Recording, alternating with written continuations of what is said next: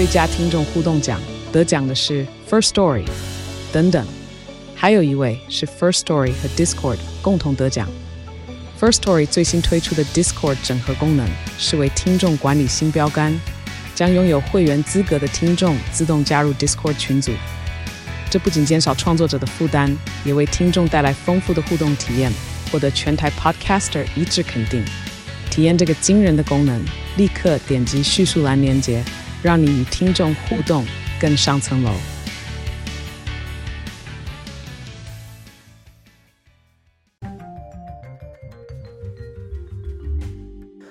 大家好，欢迎回到世界忙什么的 World in Five Minutes，我是节目的主持人 Morris，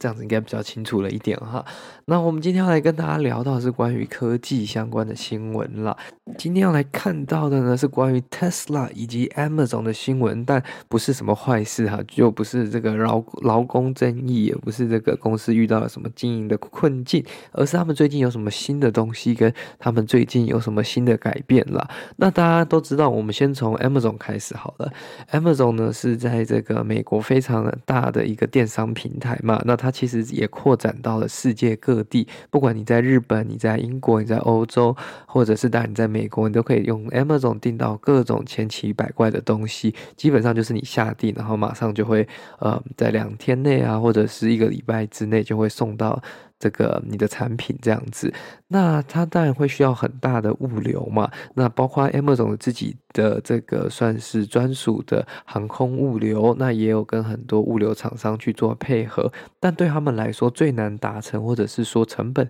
最大的一部分，就是所谓的最后一里路了，就是从呃。区域型的运输中心要送到你家门口的这一段，那也是他们最耗资源以及最投资最多成本，然后造成最多污染的一个区域。因为你在飞机虽然在飞很多污染，可是你跟你每一户家户家户这样子一直启动，然后车子慢慢慢慢这样子一个一个收，比起来，其实嗯，它造成的大规模的。这个二氧化碳排放其实是非常可观的，因为全美其实有超过上万台的这个 Amazon 货车，每天在每个小时的时候在各个地方送货嘛。那所以对他们来说，他们也要对他们的这个嗯。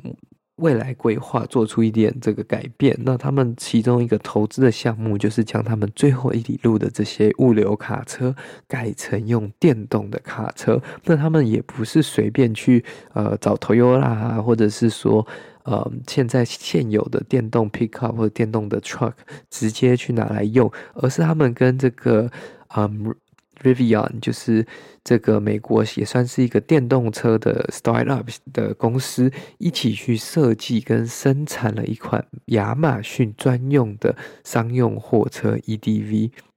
那现在也在今年呢，呃，开始在全美大规模的开始去做测试，所以你在你家附近呢，基本上就可以看到很多的这个亚马逊货车已经从过去，比如 Volkswagen 啊，或者是。嗯，这种就是厢型车改变成这种比较有科技感的 Rivian 电动车啦。那主要的这样子也是希望他们能减低这个碳排的部分。那他们也要希望在二零四零年的时候可以实施这个零碳排放。那他们总共订了超过十万台的电动货车，可是目前交车的应该是呃不太没有那么多的数量，可能两三千台，这个我数字不太确定。可是嗯，其实，在推出这个货车的过程当中，并不是非常顺利的，因为嗯，他们发现说。这个货车在设计的时候的这个数据是非常的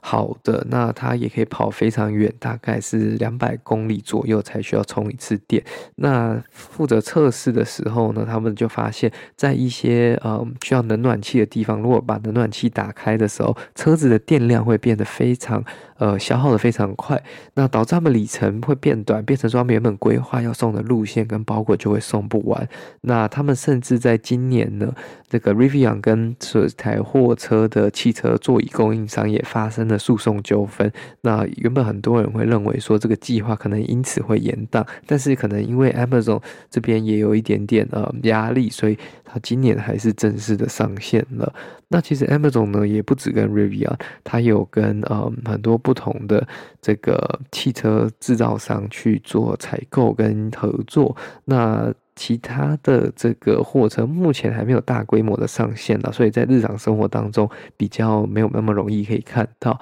那其实他们也有向宾士购买电动货车，但是同样的，呃，可能还没有大规模的去做使用。那其实更有趣的一点就是说，Rivian 呢其实是，嗯，Rivian 是那个亚马逊。亚马逊是 Rivian 的其中一个最大股东了，他拥有他二十 percent 的股份。那其实这样子的使用呢，也造成了 Rivian 股价在这个。嗯，近期呢是有不错的表现啦。那其实呃，在 YouTube 或者是这个影音平台上面，你可以看到 Amazon 有拍一支关于这个新卡车的广告，那就有去实际去看到说他们怎么样去设计出一个符合物流司机所需要的功能，然后怎么样的呃功能对他们来平常送货的时候会是最方便，然后最有效率的。那其实我觉得蛮有趣的，是蛮呃人性化的设计的一台卡车啦。那希望就是实际上在用的这些物流司机大哥们，可以就是真的有改变。那我以后的亚马逊包裹可以到得更顺利，然后不要被乱丢啦。那刚刚讲到还有一则是关于特斯拉的部分嘛，大家都知道特斯拉呢。它有这个 Cybertruck，那它其实也有 Tesla Semi。那 Cybertruck 就是所谓的 pickup 卡车嘛，那 Semi 电动卡车呢，就是指呃比较像大型的那种。货柜车，那这个东西其实也已经讲了两三年了。那今天呢，在十二月的时候，Tesla 第一台首批的这个 Tesla Semi，就是他们的这种电动卡车呢，终于在内华达州交付给了百事，就是 PepsiCo。那也会投入百事在美国的这个物流网路啦。那其实 Tesla Semi 在二零一七年的时候就第一次首次亮相了。那它在二零一九年开始投投入产，呃，生产，但是因为它太多不一样的地方，它内装啊，像是驾驶座正中间，而不是一般的左右侧等等的，它基本上嗯需要很多时间去生产跟优化了。那他们目前是强调说，特斯拉的性能比传统柴油卡车好很多，速度也更快，然后有更多安全功能，其实对驾驶以及对公司来说都是一个非常好的工具。那它相比于刚刚提到的这个。Amazon 的跟 Rivian 合作的这个卡车，呃，因为它是这种比较大型一点的嘛，这个 Tesla Semi 充电一次就可以行驶大约五百 mile，所以是超过呃超过六百公里哦。那最大可载运超过八万两千磅的货物，所以其实是蛮大的啦。那他们是没有透露说他们总共交了几台，那接下来还有哪一些公司等等，呃，会使用他们的产品。但是我相信大家在网络上呢，你我更关心的是 Cybertruck 这个，嗯，特斯拉的 Pickup 皮卡卡车到底什么时候才会做出来呢？很多人其实都缴了定金，可是一直以来都没有收到任何的消息，所以我相信这是很多人嗯更关心的一个。的议题啦，但最近有一些网络上的论坛就在说，哎、其实有可能快要产出来了，但是这也是不确定的消息，so I guess we'll see。好啦，anyways，这就是今天为各位带来的关于科技相关的新闻啦。如果你喜欢这则节目的话呢，再将它分享给你的亲朋好友，那我们就下次再见啦，拜拜。